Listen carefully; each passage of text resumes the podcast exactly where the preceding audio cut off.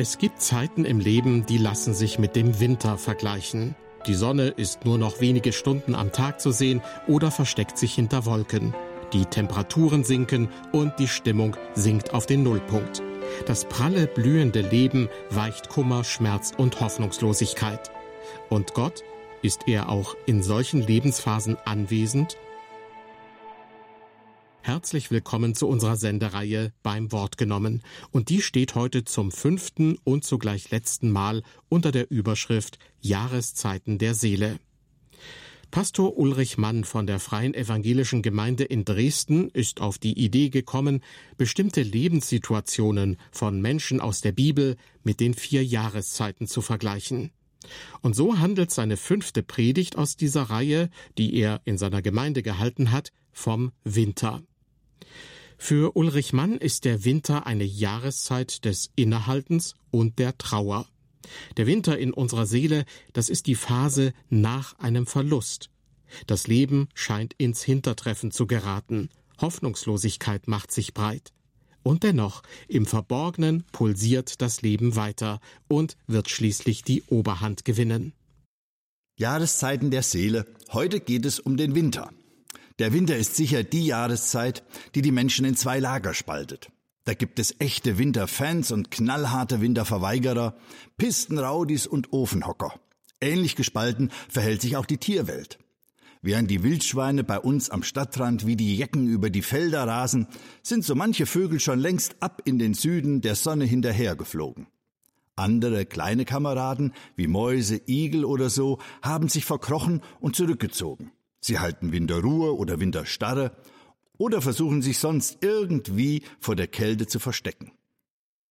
Alle diese Schönheit des Winters kann jedoch über eines nicht hinwegtäuschen. Der Winter ist die Phase nach einem Verlust. Die Schöpfung hat ihre Wärme an den Süden abgegeben, die Bäume haben ihre Blätter verloren, die Blumen ihre Blüten und Farbenvielfalt eingebüßt. Zurück bleibt ein großer Verlust und noch so viel weiß, kann darüber nicht hinwegtäuschen. Ähnlich ist es auch bei dem Winter in unserer Seele. Er ist die Phase nach einem Verlust. Vielleicht ist eine Beziehung zerbrochen. Oder du bist arbeitslos geworden. Ausgerechnet arbeitslos, wo dir doch die Arbeit so viel bedeutet hat und du dich so stark darüber definiert hast. Oder du hast aus beruflichen Gründen deine alte Heimat verlassen und sitzt nun in einer fremden Stadt ohne die vertrauten Freunde und die vertraute Umgebung. Vielleicht hast du einen bestimmten Traum endgültig begraben müssen. Du hattest geglaubt, wenn du nur fleißig genug bist, dich richtig reinhängst, dann würdest du diese Prüfung schon schaffen und dir damit den Schlüssel zu einer ganz neuen Zukunft sichern. Aber dann kam das Prüfungsergebnis und du musstest einsehen, bei allem Wollen, es reicht nicht. Es fehlt dir das letzte bisschen Intelligenz. Du wirst solche Hürden nie nehmen. Es gibt da einfach eine natürliche Grenze für dich. Oder du hast als Single gehofft, doch noch die große Liebe zu finden. Aber sie lässt sich einfach nicht finden, egal was du unternimmst. Vielleicht hat eines deiner Kinder das Haus verlassen und eine Ausbildung oder einen Job in einer anderen Stadt angetreten. Aber vielleicht hat es sich auch von dir verabschiedet, obwohl es noch unter deinem Dach lebt, und du fragst dich, was falsch gelaufen ist. Oder du bemerkst, dass deine Gesundheit sich von Jahr zu Jahr ein wenig mehr verabschiedet. Das macht dich unzufrieden und nervös. Du hattest noch so viele Pläne, was du im Ruhestand noch machen wolltest. Stattdessen quälst du dich jetzt mit Rosteritis und fährst statt zum Flughafen auf die Malediven zum Arzt in die Winterfroststraße. Egal, was wir aufgeben müssen oder verloren haben, der Winter der Seele ist die Phase danach ist die Phase der Trauer und des Schmerzes. Es ist die Phase, in der wir nur noch schreien könnten, weil es so weh tut. Es ist die Phase, in der wir uns von Gott und Menschen verlassen fühlen. Jesus zog an dem ersten Palmsonntag in Jerusalem ein. Die Menschen waren von ihm begeistert, sie jubelten vor lauter Freude. Gelobt sei der, da kommt im Namen des Herrn. Dabei rissen sie Palmzweige von den Palmen und legten sie mit ihren Kleidern gemeinsam vor Jesus auf den Boden. Was für ein Tag! Was für ein Hype! Aber nur eine knappe Woche später treffen wir Jesus im Garten Gethsemane an, mitten im Seelenwinter. Während ihn einer seiner Freunde und Nachfolger verrät, ringt er im Gebet vor Gott. Aber Vater, sagte er, alles ist dir möglich, erspare es mir, diesen Kelch trinken zu müssen. Aber es soll geschehen, was du willst, nicht was ich will. Einige Stunden später wird es dann richtig bitter kalt für Jesus. Am Kreuz hängend schreit er seinem Vater entgegen, Mein Gott, mein Gott, warum hast du mich verlassen? Im tiefsten Winter seiner Seele lässt Gott ihn anscheinend eiskalt allein. Jeder, der den Seelenwinter kennt, kann das nachempfinden. Ist so ein Winter vermeidbar? Viele quält ja genau im Winter der Seele diese Frage, hätte ich das vermeiden können? Es gibt ja Menschen, die sind schon geradezu gnadenlos optimistisch. Als ich vor einigen Jahren eine Flugreise unternahm, machte sich meine Frau Sorgen, ob ich denn wohl gesund zurückkommen würde. Unser Sohn war damals sieben oder acht Jahre alt, aber schon damals ein Optimist.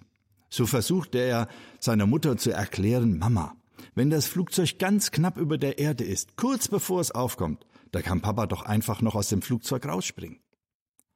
Hatte er nicht theoretisch recht? Müsste das nicht funktionieren? Müssten wir uns theoretisch mit Cleverness und positivem Denken nicht den ewigen Sommer schaffen können? Theoretisch schon. Das Problem ist die Praxis. Weder positives Denken noch alle Cleverness bewahrt uns vor dem Winter der Seele. Auch nicht der Glaube an Jesus, wie manche christliche Gruppierungen Glauben machen wollen.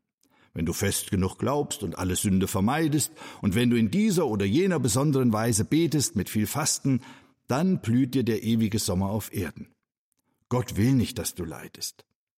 Wirklich nicht? Waren dann Glaubensmänner wie Hiob oder Jeremia auf dem Holzweg? Mir kommen da so ein paar Wintererkenntnisse. Neben vielem, was uns belastet, hat der Winter doch auch gute Seiten. Man braucht nur eine Weile, bis man sie entdeckt. Eine ist, dass im Winter die Blätter von den Bäumen weg sind. Dadurch kann man mehr sehen. Entsprechend gibt es drei Erkenntnisse, die wir im Winter unserer Seele entdecken können. Die erste, wir haben am Ende nichts wirklich in unserer Hand. Bis vor kurzem glaubte Greta noch, sie habe das weltweit bewegendste Thema auf ihrer Agenda. Der Erfolg gab ihr recht, bis Corona kam.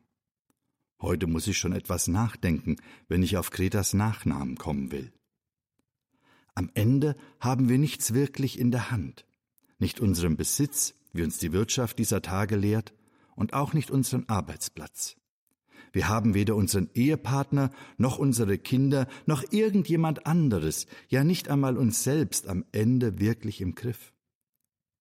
Wir verfügen nicht über unsere Gesundheit oder Lebenslänge. Und wir verfügen auch nicht über Gott, egal wie theologisch geschickt wir die Bibelverse aneinanderreihen. David fragt zu Recht im Psalm 8, was ist der Mensch, dass du an ihn denkst des Menschenkind, dass du dich seiner annimmst? Und er resümiert im Psalm 62, aber Menschen sind ja nichts. Große Leute täuschen auch. Sie wiegen weniger als nichts, so viel ihrer sind. Diese Erkenntnisse machen realistisch und bescheiden. Eine zweite Erkenntnis des Winders hat bei mir mit einer Entdeckung in Gottes Wort im Hebräerbrief zu tun.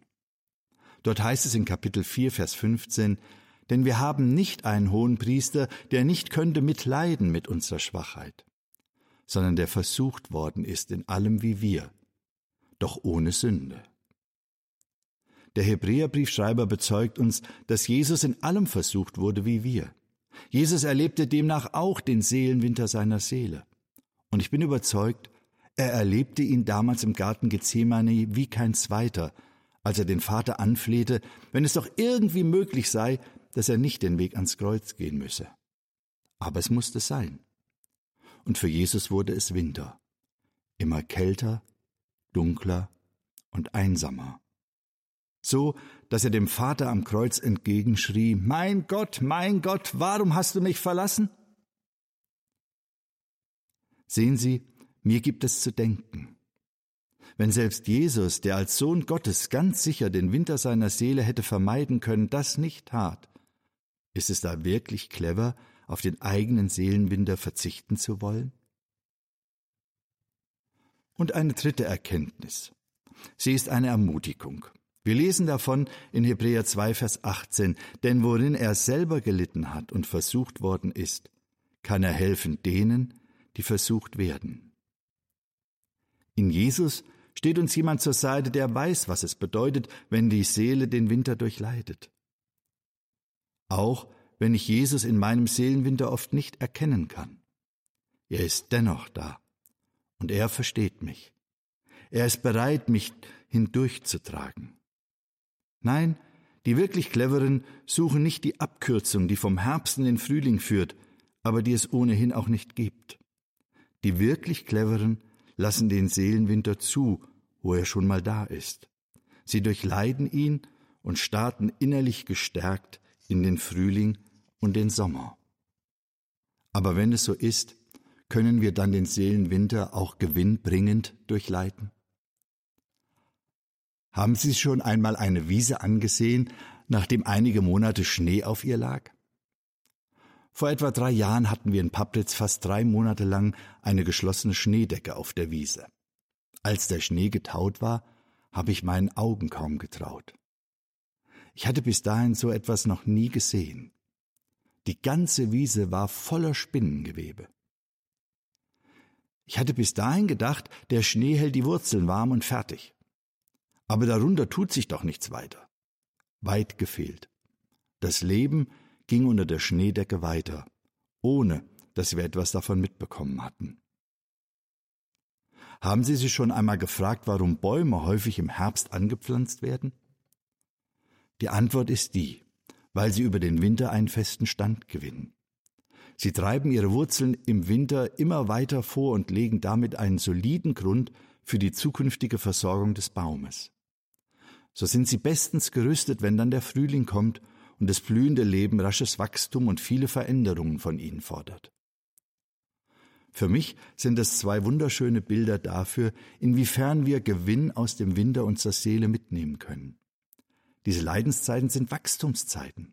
Zeiten, in denen nach außen hin scheinbar nichts Positives passiert. Aber unter der Decke des Leides webt unser Gott seine Fäden weiter.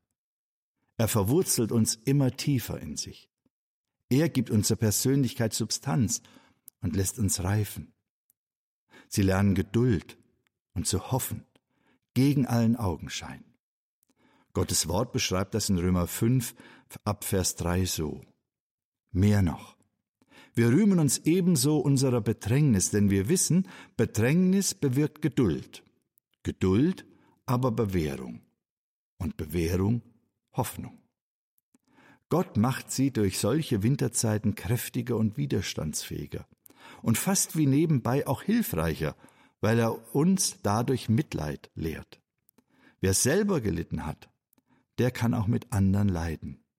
Denn so wie Jesus uns verstehen kann, weil er so versucht wurde wie wir, so können auch wir andere verstehen und ihnen zur Seite stehen, die Ähnliches durchmachen wie wir. Damit stellt sich natürlich die Frage, wie wir denn den Seelenwinter durchleiden können. Ein erster Tipp, isolieren Sie sich nicht, sondern suchen Sie Gemeinschaft. Bei einem Gärtner lernte ich, dass viele Bäume und Pflanzen im Winter nicht erfrieren, sondern vertrocknen. Die Bäume und Pflanzen brauchen auch im Winter Wasser, sonst können sie das Wurzelwerk nicht entwickeln. Wenn der Winter in ihrer Seele Einzug gehalten hat, dann werden sie in der Regel kein besonderes Bedürfnis nach Gemeinschaft haben. Die meisten Menschen ziehen sich zurück, räumlich und oft auch innerlich. Damit entziehen sie sich der notwendigen Energiezufuhr, denn was für den Baum das Wasser ist für uns Menschen die Gemeinschaft. Wenn der Winter in ihre Seele Einzug hält, dann suchen sie ganz bewusst und gezielt die Gemeinschaft mit ihren Mitmenschen, mit ihren Glaubensgeschwistern und mit ihrem Herrn und Retter Jesus Christus. Sie werden oft den Eindruck haben, das bringt mir jetzt nichts. Aber das stimmt nicht. Es ist wie mit dem Spinngewebe. da passiert etwas, auch wenn sie es zunächst nicht sehen. Was bedeutet das für uns, mit denen die Menschen im Seelenwinter Gemeinschaft suchen? In 2. Korinther 11 schreibt Paulus, Wer ist schwach und ich werde nicht schwach? Wer wird zu Fall gebracht und ich brenne nicht? Paulus litt von Herzen mit den Leidenden. Er hatte leidenschaftliches Mitleid. Darum fordert er uns auf in Römer 12, Vers 15, Freut euch mit den Fröhlichen und weint mit den Traurigen. Ich möchte hier von den drei Freunden Hiobs lernen. Von ihnen lesen wir, die drei Freunde Hiobs hörten von all dem Bösen, das über Hiob gekommen war. Und sie kamen, jeder aus seiner Heimat, Eliphas aus Theman, Bildad aus Schuach und Sofa aus Naama. Sie vereinbarten hinzugehen, um ihm ihre Teilnahme zu bezeugen und ihn zu trösten. Eine Woche saßen diese Seelsorger einfach nur mit ihrem Freund zusammen, schwiegen und trauerten. Das war meines Erachtens ihr stärkster Auftritt. Später haben sie Hiob noch sehr viele gut gemeinte Ratschläge gegeben, für die sie sich dann am Ende aber doch entschuldigen mussten. Seelsorge ist nicht immer der kluge Rat. Seelsorge ist in erster Linie, dass ich mich in aller Stille, aber voller tiefstem Mitgefühl an die Seite des Traurigen stelle und gemeinsam mit ihm in der Gegenwart Gottes ausharre, herzliche Gemeinschaft gewähre. Sicher, nicht jedem Weinten ist trotz der Tränen ein so klarer Blick in seine Not geschenkt wie Hiob. Manchmal müssen wir unserem Gegenüber den Blick erst wieder frei machen auf die Realitäten. Das hat dann auch seinen Platz. Aber wir werden es viel effizienter tun, wenn wir von Herzen mit dem anderen gefühlt haben. Und darum ein zweiter Impuls. Geben Sie nie die Hoffnung auf.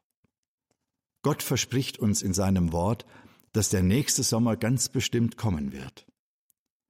In 1. Mose 8, Vers 22 lesen wir, von jetzt an gilt, solange die Erde besteht, nie werden aufhören Saat und Ernte, Frost und Hitze, Sommer und Winter, Tag und Nacht. Was für den Wechsel der Jahreszeiten in der Schöpfung gilt, das gilt auch für die Jahreszeiten unserer Seele. Im Psalm 30 ab Vers 11 bekennt David rückblickend, Herr, hab Erbarmen. Höre mich, sei du mein Helfer, Herr. Du hast mein Klagelied in einen Freudentanz verwandelt, mir statt des Trauerkleids ein Festgewand gegeben.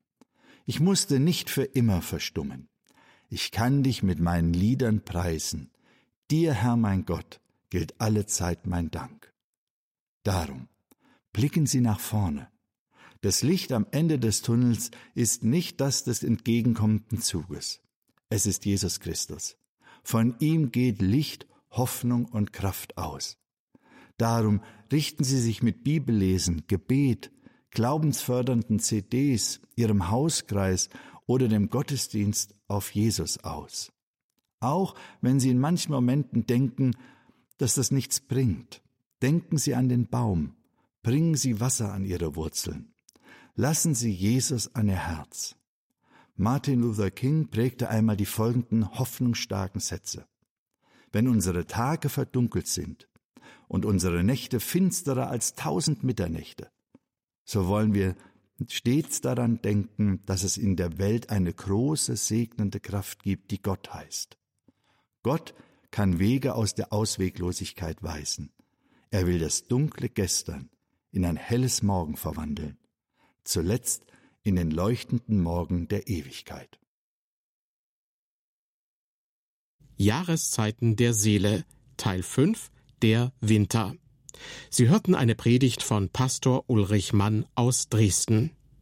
Wenn Sie einen Teil dieser Sendung oder die vier bisher schon ausgestrahlten Sendungen dieser Reihe nicht mitbekommen haben, dann werden Sie in unserer Audiothek im Internet fündig unter irfplus.de sowie in der IRF Plus App. Zu finden sind die Sendungen in der Rubrik beim Wort genommen. Soweit dieser Hinweis. Ich danke Ihnen für Ihr Interesse und wünsche Ihnen Gottes Segen.